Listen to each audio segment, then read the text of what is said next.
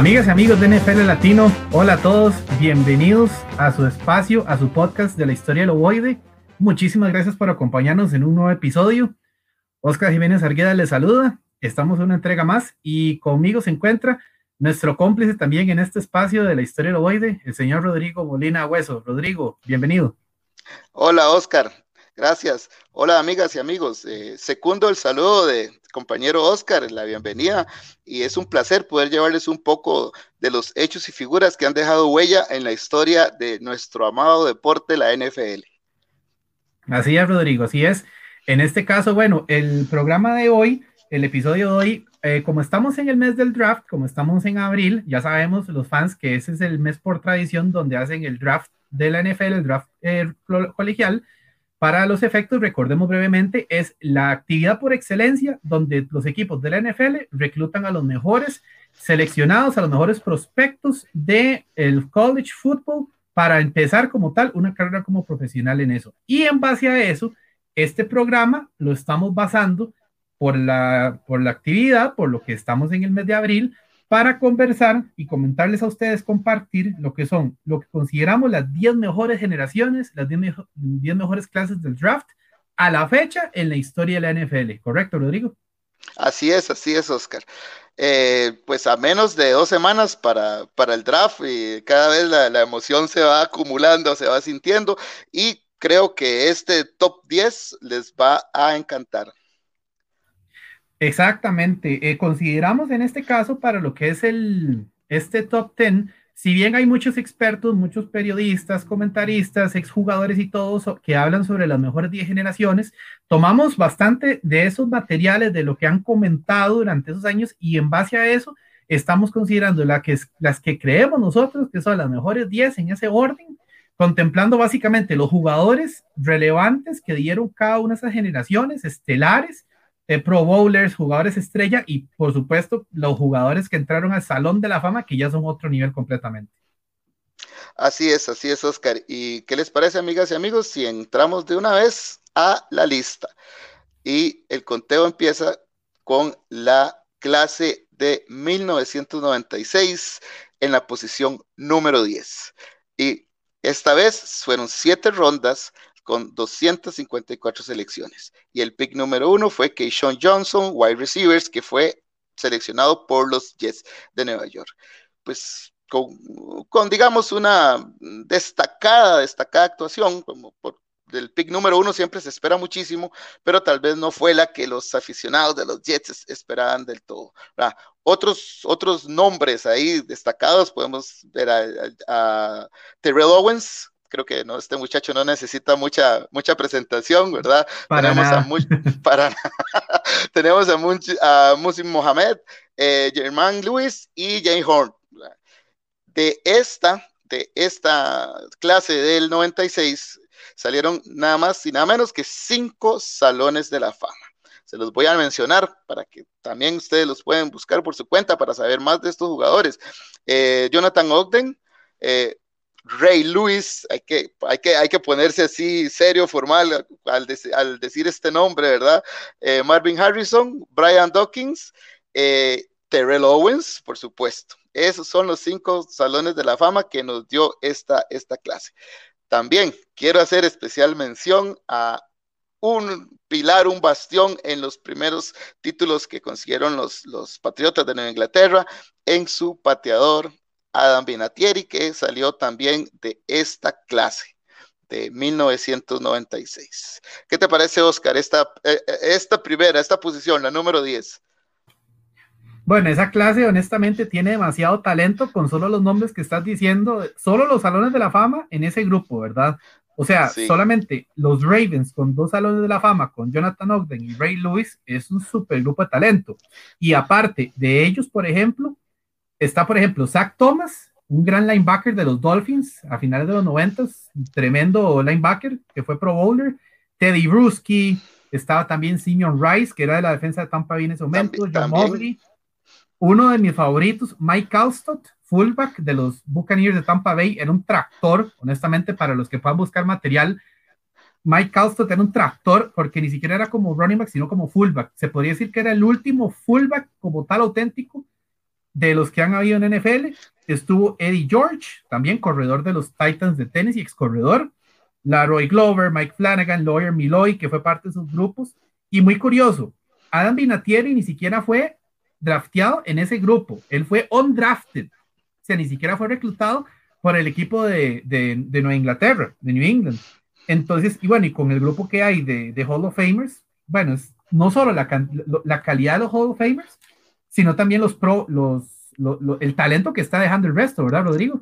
Claro que sí, por supuesto, increíble, increíble de verdad. Empezamos, empezamos con el pie derecho y esto solo se va a ir poniendo mejor con cada posición que vayamos avanzando.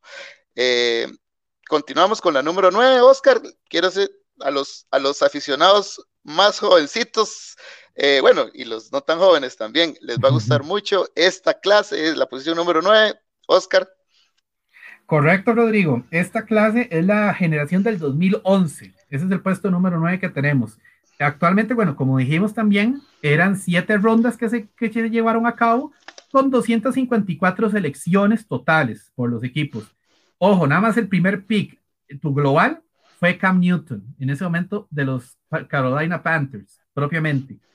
Hay un detalle particular con esta clase porque si les adelantamos, no hay salones de la fama de este grupo que han salido todavía, pero les vamos a dar los nombres nada más para que tengan una idea del calibre de jugadores que están marcando. Tenemos el primer pick a Cam Newton, el segundo pick global, el linebacker Bob Miller, MVP del Super Bowl 50, baluarte de la defensa de Denver. Tenemos a AJ Green, receptor, Patrick Peterson, Julio Jones, Aldon Smith, Tyron Smith, JJ Watt, linebacker tremendo. Mike Pouncey, que ese de hecho ya se, se, retiró hace poco también, centro, Robert Quinn, Nate Solder, liniero, Cameron Jordan, Mark Ingram, un conocido también de la nacional como es Kyle Rudolph, Randall Koff, Justin Houston, Richard Sherman, conocido tuyo. claro, claro. Eh, odiado al principio y después amado. y después querido, sí. Jason Kelsey, el hermano, de hecho, de Travis Kelsey. Eh, Jason Kelsey, el, el, el liniero ofensivo. Jurel Casey, DeMarco Murray, Randall Koff, Mark Ingram, Brian Kerrigan. Y eso, y esos son los, los drafted principales. Y por ejemplo, en jugadores son drafted que se destacan, está el pateador Dan Bailey, Chris Harris Jr., esquinero en su momento de los top de la liga, y otro receptor conocido también de, los rivales de tu lado, Doug Baldwin, actual receptor. O sea, esta, esta clase está, pero repleta de talento por todo lado, honestamente. Así es, Oscar, y, te puedo asegurar y les puedo asegurar a, todos los fans que cuando con el pasar del tiempo, cuando esta generación termine sus carreras y empiecen a ser eh, llamados al Salón de la Fama, va a, avanzar unas cuantas posiciones en este draft. Eh, perdón, en este, en este conteo de, los 10 mejores. Totalmente, totalmente. O sea, te pones a ver la lista de nombres, son estelares todos en su momento, todavía los están, o sea, la gran mayoría de ellos todavía están jugando activamente y de fijo ya se han roto marcas por muchos, entre ya, o sea, por, por las diferentes posiciones, o sea, es que es demasiada, demasiada la calidad que hay en este grupo y sin duda a futuro vamos a verlo unas cuantas posiciones más arriba en lo que es el draft. Seguimos en este caso, Rodrigo, con la número 8. Oscar, en la posición número 8 tenemos a la clase de 1967 como curiosidad, fue la primera vez que compartieron la, la, americana y la nacional, ¿verdad? Y eh, igual 445 selecciones en 17 rondas. Primer pick, Bubba Smith, seleccionado por, en ese entonces, de Baltimore, los Colts. Eh, bueno, ¿qué diré? Rapidito, así, una, un poquitito, vamos a mezclar ahí NBL con, con entretenimiento los, los más veteranones, así como, como yo, se recordarán de, del sargento Hightower en la serie de películas de la Academia de Policía. Qué niño, qué niño, muy bien. ¿verdad que sí? qué, qué, joven de los que crecimos en los ochentas, eh, no, nos recordamos con mucho cariño de, de esa serie, ¿verdad? El sargento Hightower es este jugador, Bubba Smith, que también tuvo una buena carrera en el cine, pero unos números y una carrera espectacular en la NFL. Un tamaño impresionante que, bueno, creo que solo verlo ya imponía respeto. Ok, otros jugadores destacados en este draft de 1967, el gran Bob Grease, eh, Floyd Little, Floyd Little, perdón, Alan Page, eh, tenemos también a Gene Osho, eh, Len Barney, Willie Lanier, Paul Numoff, Rayfield Wright, Ken Houston y Larry Little. ¿okay? este, esta clase, Oscar y amigos y amigas, nos dejó solamente solamente digo, en, ¿verdad? 10 salones de la fama. ¿Qué te parece? Esto es una clase fuera de serie completamente. O sea, por ejemplo, si te pones a ver los nombres, Bob Creasy, para los, para nada más para recordar el dato, él fue el mariscal de campo con el cual los Dolphins del 72 ganaron su Super Bowl con temporada invicta. Él era ese mariscal en ese momento.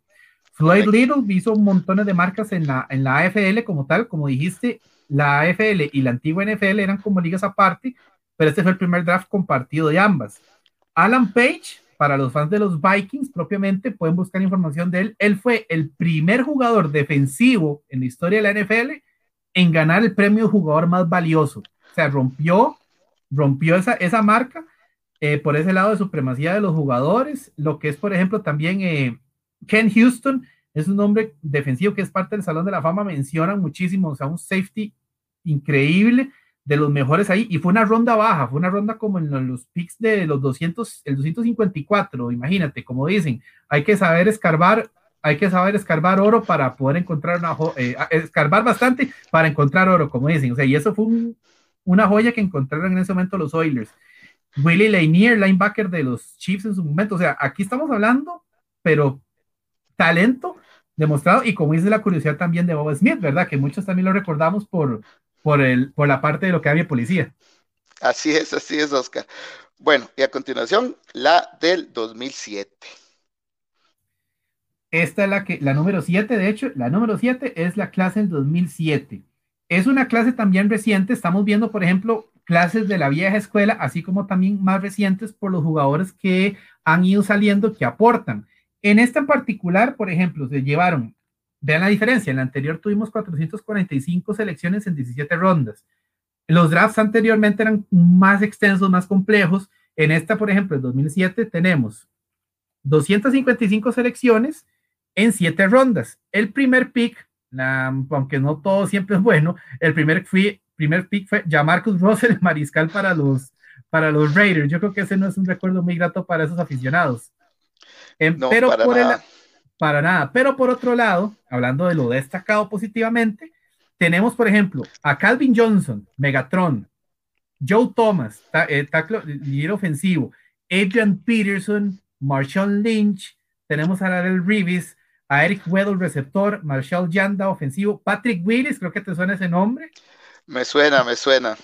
Patrick Willis, Joe Staley también, tenemos a Greg Olsen a la cerrada, Ryan Khalil, Nick Folk y, Mason Crosby de pateadores. A la fecha de ese grupo hay un salón de la fama que es el recién integrado Calvin Johnson, Megatron. Pero lo que es, por ejemplo, esta clase, inclusive una gente la ponía tal vez un poco más abajo, por lo menos en este lado se considera inclusive más arriba que el anterior. Por ejemplo, ya tenemos un salón de la fama, si vemos la de 2011, tal vez hay mucho talento, pero en esta ya hay un Salón de la Fama en 2007. Y si te pones a ver, por ejemplo, por posiciones, en su momento respectivo, llámese Peterson, llámese Lynch, llámese em, em, Patrick Willis, Daniel Reeves, fueron el mejor jugador de la liga en su respectiva posición. O sea, es un grupo de talento generacional que todavía algunos están jugando, pero son nombres monstruosos que dieron su, destacada función en el puesto que, tuvieron de defensiva, de ofensiva, en lo que jugaron, destacados. O sea, yo creo que inclusive con solo decir el Reeves Island, del apodo de la isla Reeves, ese es uno de los más, de los más impactantes porque demuestra el nivel de juego que tenía él. Sí, así es, Oscar. Definitivamente se merece la posición número 7 este, esta clase del 2007. Correcto, Rodrigo. Entonces, bueno, seguimos. Vamos a la siguiente. Sí, claro la de 1981 en la posición número 6. Estas fueron 332 elecciones divididas en, 12 rondas y el primer pick fue George Rogers, eh, corredor, que fue elegido por los Santos en ese momento. jugadores destacados, seriedad, Lawrence Taylor, considerados por la mayoría de aficionados, expertos, como el mejor jugador defensivo en la historia del deporte. No sé, Oscar, si compartís la opinión de, la, mayoría o tenés por ahí algún otro que le pueda, digamos, eh, discutir, pelear ese honor. No tengo objeción alguna contra Lawrence Taylor, para nada. Entonces podemos continuar. Eh, por ahí otro nombre, Kenny Easley y el gran Ronnie Lott. Siempre cuando se menciona este nombre hay que ponerle antes el gran. En este caso, ganador de cuatro Super Bowls, una extensísima carrera en tiempos cuando el deporte era más más rudo, digámoslo de alguna forma, más violento, donde había más contacto, menos protección y los equipos de protección también eh, era otra tecnología, un poquito pues, más de esos tiempos, una extensa carrera de 15 años, o sea, impresionante de verdad la durabilidad de el gran Ronnie Lott, eh, safety de los San Francisco 49ers. Mike Singletary, ¿qué tal? Eh, Howie Long, Ricky Jackson, Ross Green, Dennis Smith, Chris Collins, Collinsworth, perdón, y Mark May. Esta clase nos deja siete salones de la fama. Y yo sé, Oscar, ¿tenés ganas de agregar algo ahí con estos nombres que, que sonaron por ahí?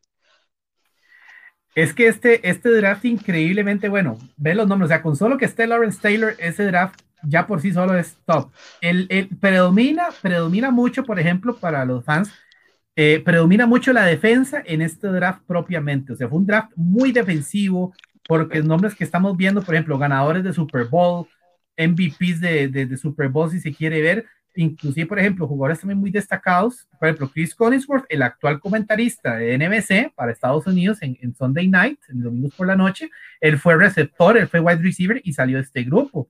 Y por ejemplo, lo que es justamente hablando de la, en su momento de los programas anteriores, programas anteriores de los antiguos Washington Redskins, Ross Grimm y Mark May fueron, de fueron parte importantísima de esos, de esos niños ofensivos con los cuales ganaron los, los Redskins Super en los 80 Y por ejemplo, eh, Ricky Jackson, él era otro defensivo muy conocido, una particularidad también para los fans. Él, de hecho, cuando jugaban los, cuando jugaba los partidos, él no usaba musleras. Él solo iba como protegido de la cintura para arriba, para agarrar velocidad, decía él. Entonces, imagínate la, la clase de, forma de jugar que en algún momento eran un poco más permisivos. Decía, no, yo juego sin, sin musleras porque así voy más rápido. Pero con solo Ronnie Lott, Teresa Eastley con los Seahawks, Mike Singletary, eh, de esa defensa de los Bears, Howie Long, o sea, es un grupo, y siete salen de la fama, o sea, yo creo que aquí este, este draft era una defensa demoledora, si haces un equipo con este, con este draft, te acribillan en defensa en su, en su momento cada jugador. Así es, Oscar, así es, sí, como tenés razón, es un, fue una, una selección, un draft muy, muy de orientación defensiva. Cualquier equipo en la actualidad se desearía a más de uno de estos nombres. Correcto, correcto, Rodri. Bueno, seguimos, este, esa es la número 6, la generación del 81. Vamos ahora con la, bueno, puesto, ahora sí estamos entrando ya en los niveles altos, ¿verdad?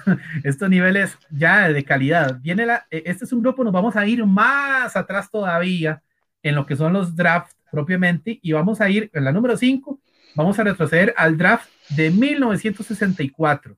Vamos a revisar, por ejemplo, unos detalles. El, el draft este costó, ojo, 20 rondas, 20 rondas de draft, muchachos, 280 selecciones y la curiosidad es que el draft duró 22 horas en completarse. O sea, estamos hablando de, bueno, si es por horas, por ejemplo, ya vemos las transmisiones que son más reducidas, pero o sea, 22 horas totales para ese draft en 20 rondas. Uy, un dato curioso, el equipo con menos rondas, con menos picks, más bien con menos picks, fueron justamente los Washington Redskins, ojo, con 17. Y el que tuvo más picks fue Green Bay, los Green Bay Packers con 23. Ojo el dato, Rodrigo, ¿verdad? O sea, ojo, cómo ha cambiado el draft en, los años. Sí, Sí, ha evolucionado como todo en la liga, ¿verdad? Que van evolucionando en un proceso de, de, prueba y error y bueno, aunque a veces no, no sale como, no, no se libran del error, pero en estos eran otros tiempos y lo hacían de, lo hacían de corrido. No es como ahora, ¿verdad? Que lo van haciendo por, por días. Exacto. Ahora, en este caso, por ejemplo, lo que es el, los jugadores destacados, los jugadores destacados, a los fans de los Cowboys le va a sonar mucho este nombre, Roger Staubach, el famoso Capitán América para muchos. Em, después está Paul Cross, safety, Carl Eller, eh, a la defensiva, Mel Renfro, que era esquinero, por Wolf, por Warfield, muy destacado también, como halfback, Charlie Taylor, Dave Wilcox, linebacker, Bob Brown, Bob Hayes, y ojo, este nombre, Bill Parcells, el antiguo coach de los Giants en su momento y entrenó en su momento de la NFL posterior, él fue escogido como tackle ofensivo en este momento. Y también otro corredor muy famoso, después de que justamente ah, em, aparecieron los Browns, bueno, para los Browns destacados en su historia, Leroy Kelly. Estamos hablando, por ejemplo, esta clase completa nos está dando 11, 11 integrantes del Salón de la Fama, 11.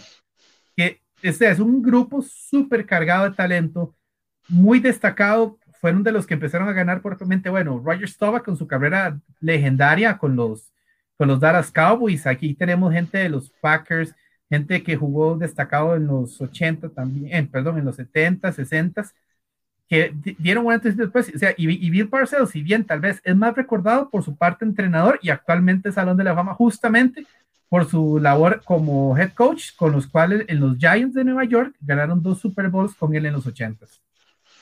Así es, Oscar. ¿Qué, qué, nombres? No, de verdad, de verdad que, se van poniendo las posiciones conforme vamos avanzando, se van poniendo muchísimo más fuertes esos, esos nombres en cuanto a influencia que, han tenido, que tuvieron en, la liga. Exactamente. Sí, continuamos. ¿Qué les parece si vemos la posición número cuatro? Esta vez es el de los más, el, de hecho, no, el más viejito, el más antiguo de, la lista, el de 1957. Tiene una especial relevancia en, el, en la situación de que cada uno de estos nombres que les voy a mencionar sentaron un precedente, sentaron un antes y un después en la posición que jugaron. A partir de ellos, cada posición, los jugadores que venían, pues trataban de, imitarlos, por ejemplo. Eh, esta vez fueron 360 selecciones divididas en 30 rondas. El primer pick fue Paul Horn eh, de los Green Bay Packers. Ok, jugadores destacados.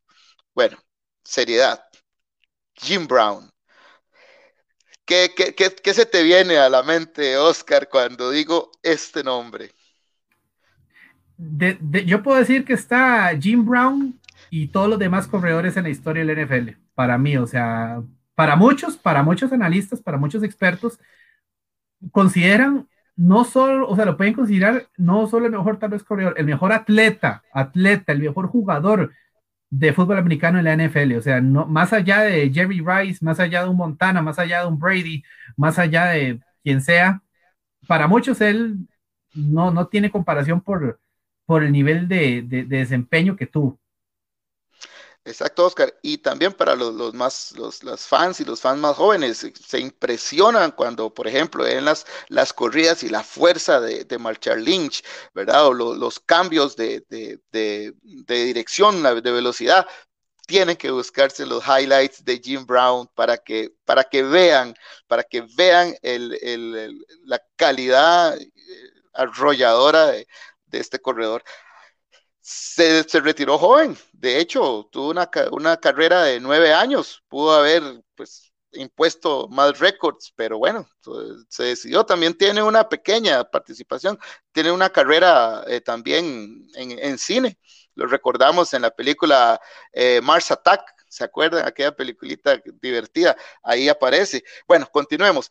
Eh, bueno, ya quedó muy claro que para Oscar es, está en el Olimpo ahí sentadito, cuidado que en el trono de, Zeus, eh, Jim Brown como el mejor atleta de, la NFL.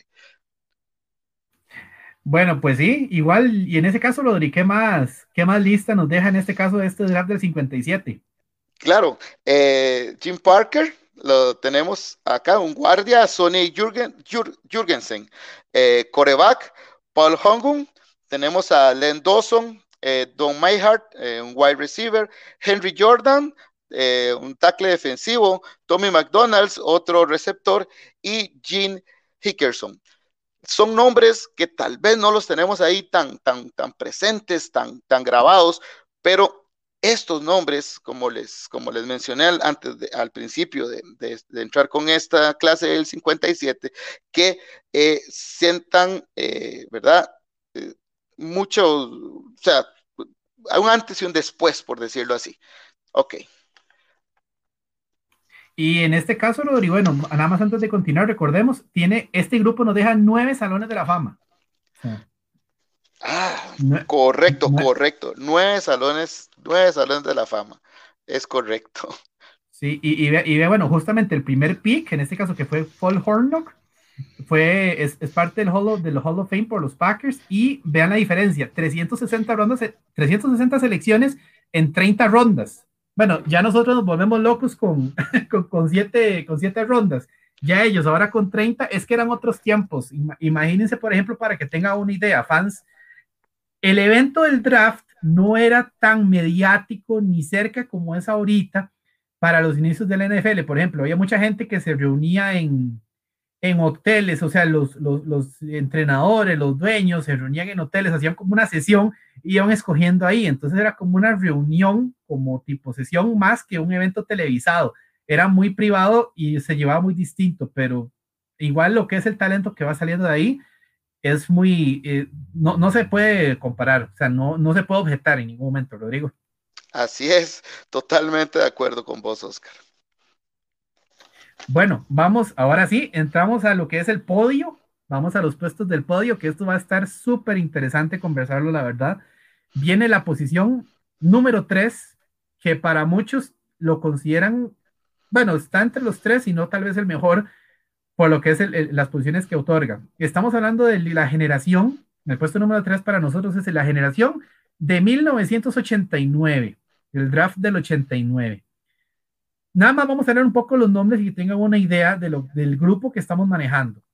El detalle con este grupo, por ejemplo, bueno, fueron 335 elecciones totales en un, tota-, en un grupo de 12 rondas, 12 rounds propiamente de draft.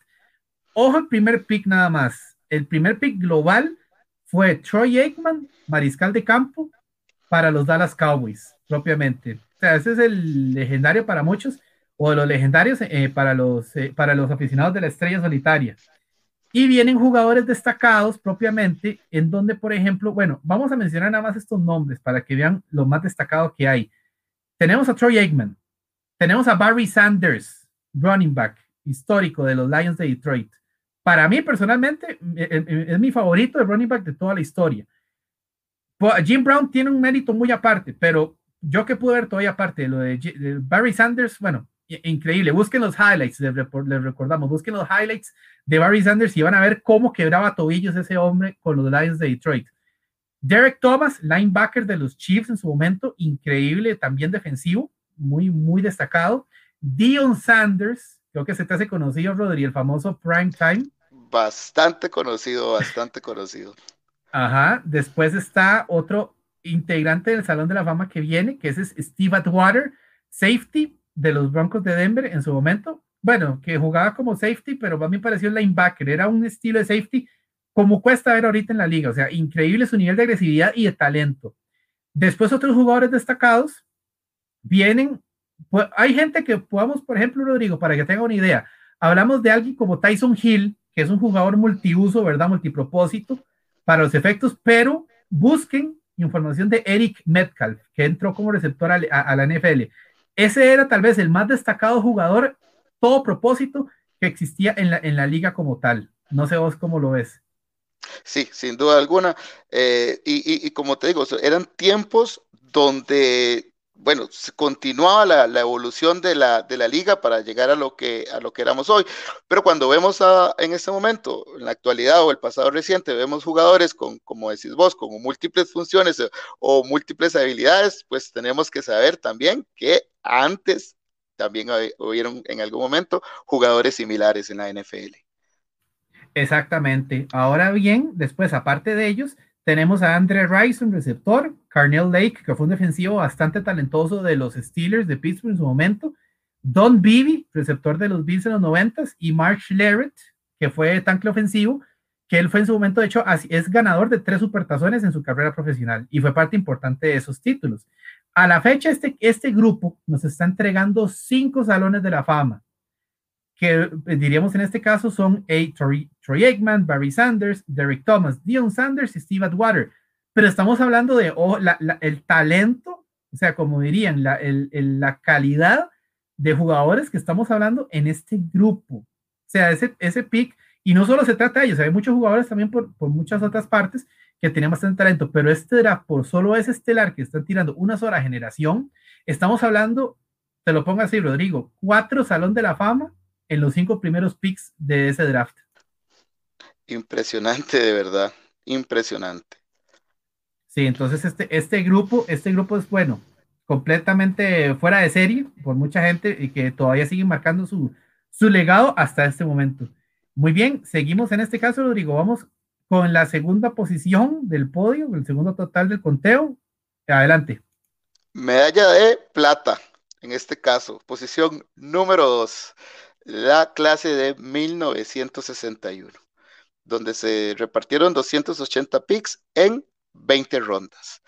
El, pick número uno fue Tommy Mason de, para los eh, Vikings en ese momento.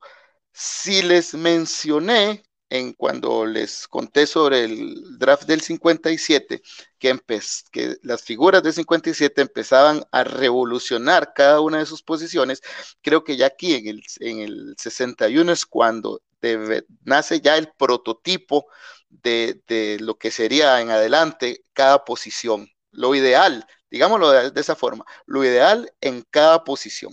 Y déjenme decirle nada más y vamos a ir repasando algunos nombres. Eh, Herb Adderley, eh, running back, el famoso Bob Lilly, velocísimo. Eh, tenemos a David Deacon Jones, defensive end de los Rams, un, tipo, no, lo vamos a, Oscar a, decirlo malo, maltoso, sino que, que, era tanta su intensidad, su fuerza y su deseo de arrancar cabezas, literalmente, que lo, lo hizo pues merecedor de, obviamente, del Salón de la Fama y de una reputación y un miedo muy bien ganado, la verdad. Otro nombre, Frank Tarkenton, coreback de los Vikings. El, el, el, original Houdini, el original escapista. Había que ver a ese hombre cuando se rompía la bolsa escapando de, ser de los defensivos. Es, busquen, busquen. Esto, esto es para que ustedes también se, como decimos en, buen tico, se piquen y, vayan y, busquen por, por su cuenta para que vean a Frank Tarkenton eh, eludiendo, o sea, en, el momento, digamos, en la actualidad, ¿quién podemos tener así? Podemos eh, mencionar a, Russell Wilson, que es un especialista, eh, un escapista. Pero hay que ver a Frank Tarkenton escapando de las capturas. Otro nombre, Mike Ditka. ¿ah? ¿Qué es la relevancia de Mike Ditka, Oscar? que revolucionó totalmente la posición de ala cerrada. O sea, el ala cerrada que se utilizaba anteriormente solo para bloquear, digámoslo así, eh, pues George Halas, el, coach de él en ese momento, eh, tuvo la visión y, vio el potencial de, de, Ditka para poderlo también hacer corridas, a, llevar el balón por tierra y también como receptor. Y de ahí es donde es, digamos que él es el papá en cuanto a posiciones se refiere de nombres como Tony González, por ejemplo. Eh, además, otra gran particularidad del, gran Mike Ditka, eh, se ha ganado Super Bowl o ganó el Super Bowl como jugador, como asistente coach y como coach. Ese es un honor que, muy pocos, no sé si habrá otro, Oscar, tal vez ahora me puedes, me puedes ayudar con ese punto, si habrá otro que, que comparta ese honor. Y el apodo, ¿verdad? Iron Mike, para que se den una idea de la fortaleza y, lo impactante y lo impresionante que era Mike Ditka en su posición. Otro nombre, James Earl Johnson, eh, running back, y tenemos a Bill Shaw también. esos siete nombres que les mencioné, porque como mencionaba Oscar anteriormente, o sea, de cada clase podemos sacar listas de 20, 30 jugadores relevantes, pero bueno, el tiempo es limitado, no, no podemos hacerlo, ¿verdad? Entonces, estos siete jugadores que les mencioné, los siete son salones de la fama. Así, así de importante. Eh, es el precedente que deja en el futuro, en ese entonces, eh, lo que iba a ser el futuro de la liga y de las posiciones, la clase de 1961. Correcto, correcto, Rodrigo. Bueno, es que esta clase, como dicen, o sea, esta da un precedente sin, sin duda alguna de antes y un después. Mm, por ejemplo, lo que es, bueno, Bob Lilly como tackling para los efectos de lo que fueron los Dallas Cowboys. Deacon Jones, de hecho, era, eh, decían justamente eso, los jugadores se ponen por lo general los apellidos en sus espaldas, él se ponía su apodo, Deacon, él se ponía el apodo en el, en el, jersey. Entonces, eso, eso genera completamente otro nivel de, de, jugador, porque puedes ver el apellido, pero se había Deacon y él era súper agresivo jugando, o sea, él, él, hacía como sentir el miedo hacia los rivales. Y bueno, Frank Tarkenton en su momento, como, fan de lo, como, como quarterback de los Vikings, Inclusive él acuñó marcas de yardas, marcas de, de, pase, marcas de touchdown. Fue de los precedentes en su momento históricos para mariscales del NFL. O sea, estamos hablando de que fue un el antecesor en muchísimos récords antes de Marino, antes de Favre, antes de Brady, antes de Elway, antes de quien fuera. O sea, antes de todos ellos, Frank Tarkenton fue el que logró justamente poder hacer eh, esos, esos, esos hitos para la liga. Bueno, ahora sí, pongámonos de pie. Eh, redoble de tambores, por favor, porque viene la posición número uno. Y creo que está fuera de cualquier discusión el honor de la medalla de oro, la posición número uno. Oscar. Gracias, Rodrigo, gracias. Bueno, con, el puesto de honor, la, clase número uno del draft en la historia y para muchos todavía la fecha simplemente, esta es la generación del 83, el draft del 83. Un grupo más allá de que se habla, por ejemplo, solamente que fue un draft de mariscales, mariscales y más mariscales. Bueno, vamos a hablar de los mariscales que están saliendo, pero solamente por eso Inclusive les adelantamos, vamos a dedicar el próximo programa justamente solo a este grupo de draft, para que tenga una idea de lo que representa, que va a costar tal vez mucho alguien con un grupo con tanto talento o lo que aportaron tanto como este draft del 83. Fueron 335 selecciones totales del draft en un grupo, en un total de 12 rondas. Curiosamente, en solo en la primera ronda del draft se escogieron seis mariscales de campo, seis y el primer pick global de ese draft fue John Elway, escogido en su momento con los Baltimore Colts.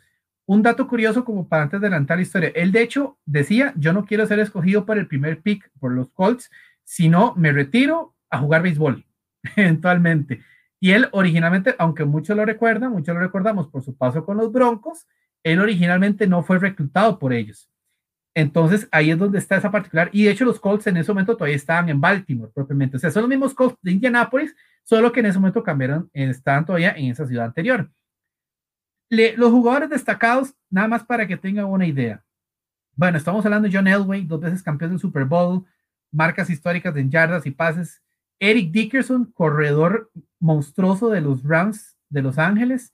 Jim Covert, que era un liniero ofensivo para los Colts justamente. Bruce Matthews, que ese es tío, ese es tío de la, del todavía jugador, linebacker Clay Matthews. O sea, toda su familia pasa por, por, por, con el fútbol en las venas. Entonces es el, es el tío de Clay Matthews, este es el mismo Bruce Matthews, una monstruosidad de liniero ofensivo. Jim Kelly, mariscal de los, de los Bills de Buffalo en su momento. Dan Marino. O sea, estamos hablando Dan Marino y John Elway y Jim Kelly en un mismo draft. O sea, son esos tres de mariscales. Tremendo, tremendo.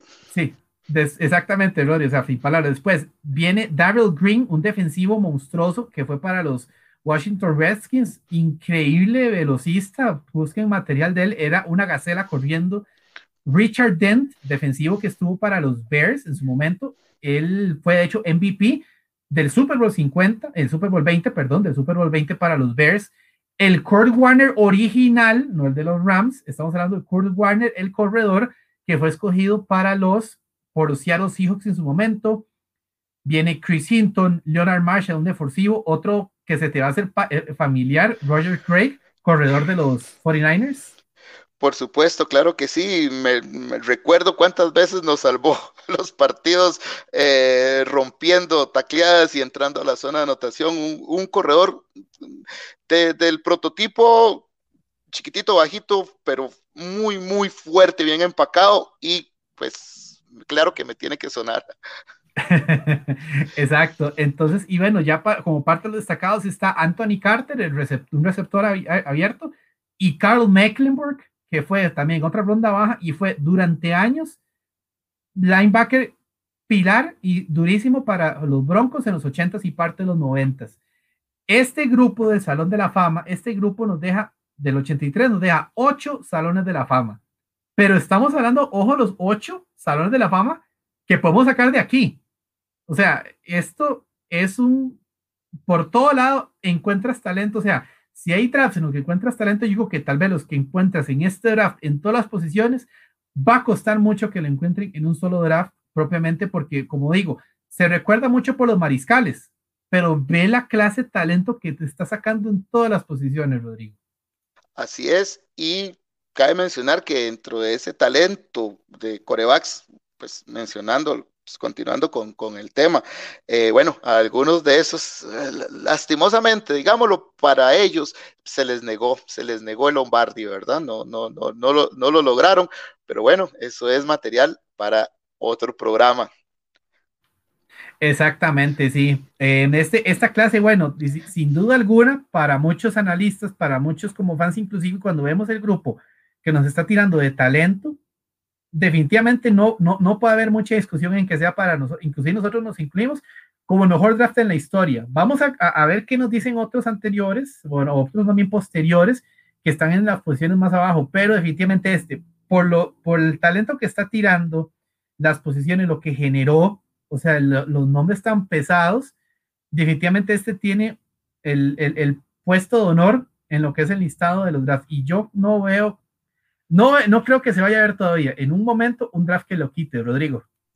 Completamente de acuerdo. Sin embargo, dentro de unos años, cuando estén dos compañeros haciendo lo mismo, puede que haya, haya cambiado un poquito las posiciones, porque como vimos a, través de esta lista que, que les compartimos, hay algunos que todavía, o uno principalmente, que todavía está, digamos, por verse y ese puede, puede perfectamente pues amenazar la posición de privilegio de este draft del 83, que sin duda y sin objeción alguna es el merecedor de esta posición. Correcto, Rodrigo, correcto. Y como les adelantamos, el próximo programa, como estamos haciendo alusión a lo que es el mes del draft, época de edad para la NFL, nuestro próximo episodio de la historia Loboide va a enfocarse justamente en este grupo del 83 para hablar con un poquito más de detalle, aprovechar lo que son los legados que dejaron los integrantes, que dejaron, cómo fue poco las curiosidades y la historia de ese draft en particular. Entonces, bueno, este es por lo menos nuestro conteo particular del 10, de los 10 mejores drafts a la fecha en la historia de la NFL. Em, ¿Algún comentario adicional, Rodrigo, antes de terminar? Claro que sí, el agradecimiento, Oscar, a vos, a NFL Latino y por supuesto a todas las seguidoras y, seguidores que nos honran escuchándonos también. ¿Qué les parece? O sea, ¿tienen alguna objeción? Cuéntenos ahí en los comentarios, en todas las plataformas, eh, si les parece, si cambiarían alguna, alguna posición, si, si Cuéntenos, ayúdennos ustedes también a, mantener eh, interesante y vigente este conteo de los 10 mejores drafts en la historia de la NFL. Así es, así es, Rodrigo. Igual, recuerden, fans, dejen sus comentarios en lo que es las plataformas, diferentes eh, plataformas que tenemos para NFL Latino y la historia de Ovoide. Dejen sus comentarios, algún tema que quieran manejar, alguna, alguna observación o lo que gusten. Nos pueden buscar en Facebook, en Instagram, en Twitter. Ahí están lo que son los podcasts. También van a estar, bueno, en Apple y en Spotify. Recuerden seguirnos por ese lado. Rodrigo, te agradezco una vez más aquí por acompañarnos en este espacio. créeme que el agradecimiento es totalmente mío también hacia vos y, por supuesto, hacia todas y todos los fans. Muchas gracias. Perfecto, perfecto, Rigo. No, gracias a vos, bien. Y muchas gracias a ustedes, aficionados. Gracias por acompañarnos en un espacio más de la historia del ovoide.